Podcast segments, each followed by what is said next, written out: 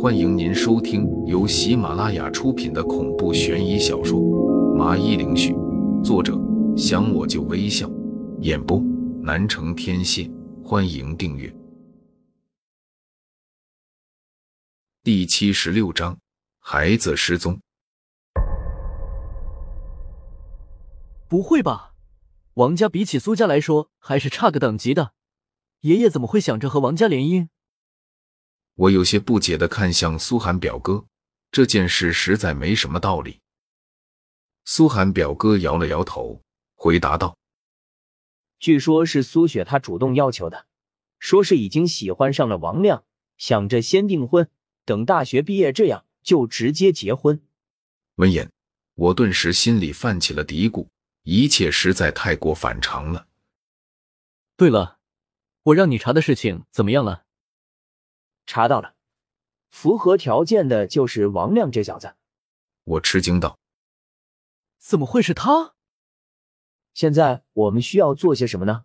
你上次和我一说，我才发现这几个孩子还真的是同一天生日，总不能就这么等着吧？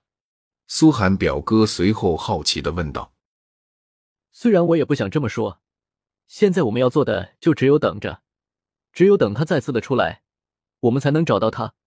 不过我们这次可以掌握主动，只要盯紧王亮就行。我认真的冲他说道。苏寒表哥点了点头，然后起身便离开了。我在咖啡厅待到了下午五点半，这样就去了学校接小玉。回去的时候，他有些小心翼翼的问道：“王林哥哥，是不是我的到来给你添麻烦了？”我摸了摸他的头，挤出个微笑。没有，小玉，你怎么会这么想？那王林哥哥，你怎么都是闷闷不乐的？是因为早上遇见的那对情侣吗？小雨斜着眼，满脸疑惑的看着我说：“情侣？”我听后一下就震惊了，他们两个真的以情侣的关系在一起吗？小玉，别瞎想了。他也挺善解人意，没有继续追问下去了。吃完了晚饭，我一个人坐在后院的石凳上，望着夜晚的星空发呆。一天，我的脑海里都无法忘记王亮搂着、亲着苏雪的画面，这对我的冲击实在太大了。我也不知道自己为什么这么在意，总感觉这里面有哪里不对劲，但是又想不出个所以然。王林，你该不会连婉儿的表妹都不放过吧？就在我脑子快成一团浆糊的时候，苏霓裳就冒了出来，眼里有些嫌弃的看着我。我满脸的黑线，没好气道：“你能不能别这么有想象力？只是我总觉得这件事不对劲。苏雪她的性格和婉儿相同，应该不会是那种盲目无脑的女孩。王亮这种人绝对不会是她喜欢的类型。”那你有没有想过别的原因呢？苏霓裳意味深长的说道：“你发现了什么？”听到他这么说，我一下就反应过来，他肯定是注意到了什么。于是我赶紧的问道：“正如你所说，这苏雪是个爱憎分明的人，不可能会喜欢上王亮，除非王亮用了一些非常规的手段，这才导致结果逆转。”我一听，立刻的反问道。你是说他可能受到了王亮的威胁，或者是被他用一些方法给控制了，所以才会对他这么言听计从、爱护有加的？苏霓裳点点头，继续说道：“没错，如果我没估计错误的话，他是被下了降头。”降头？我立刻震惊不已，赶紧的问道：“你是说王亮可能和那个降头师有关系？”没错，在早上的时候，你被愤怒蒙蔽了理智。没有发现端倪，当时我看见苏雪的头上有一团很轻微的黑气。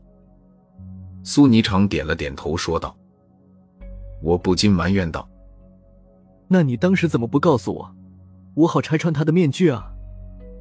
他嗔怨的看着我说：“王亮，你真是糊涂啊！要是我告诉你了，你是可以教训他一顿，但是这也打草惊蛇了啊，我们就失去了一个找到那降头师的机会啊。”说完，他还敲了敲我的头，示意我聪明一些。我有些懵了，想想还真的是，幸亏他没有告诉我，不然在当时我的脾气下，的确会教训王亮，但是同样的也会惊扰了对方。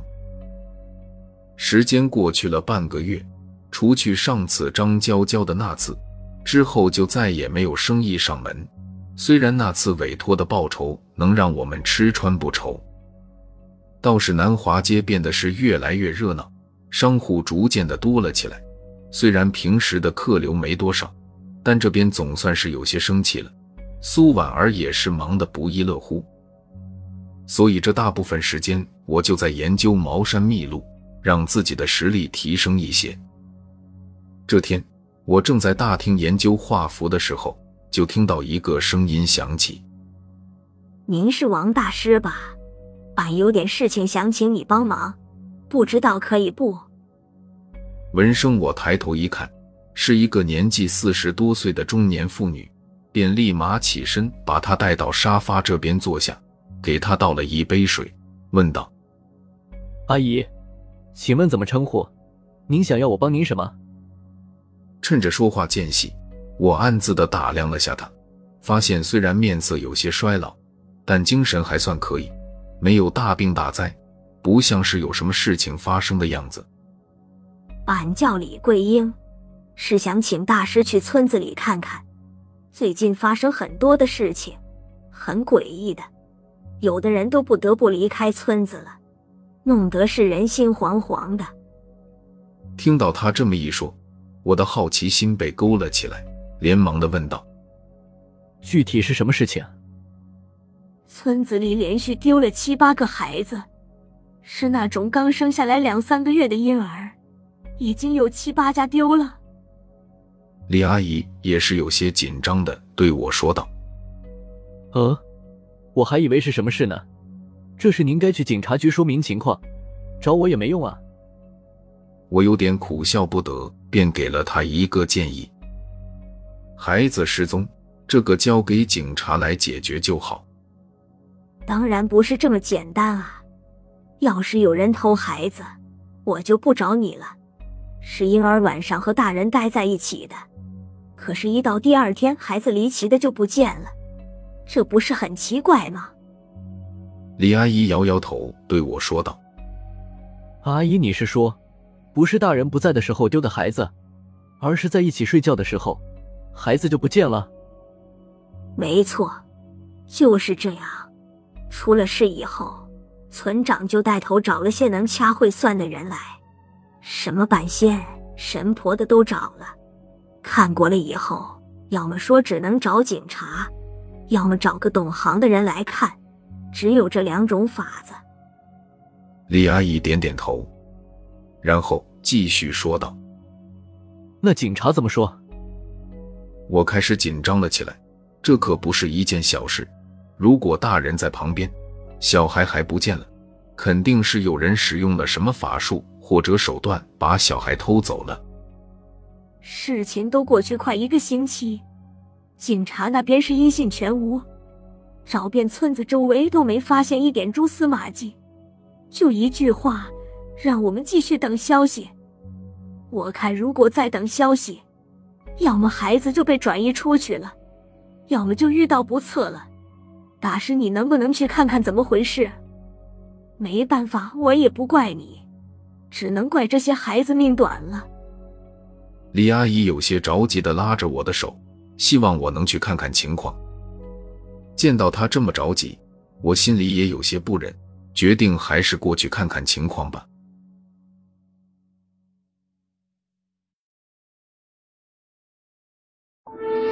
听众朋友，本集已播讲完毕，请订阅专辑，下集更精彩。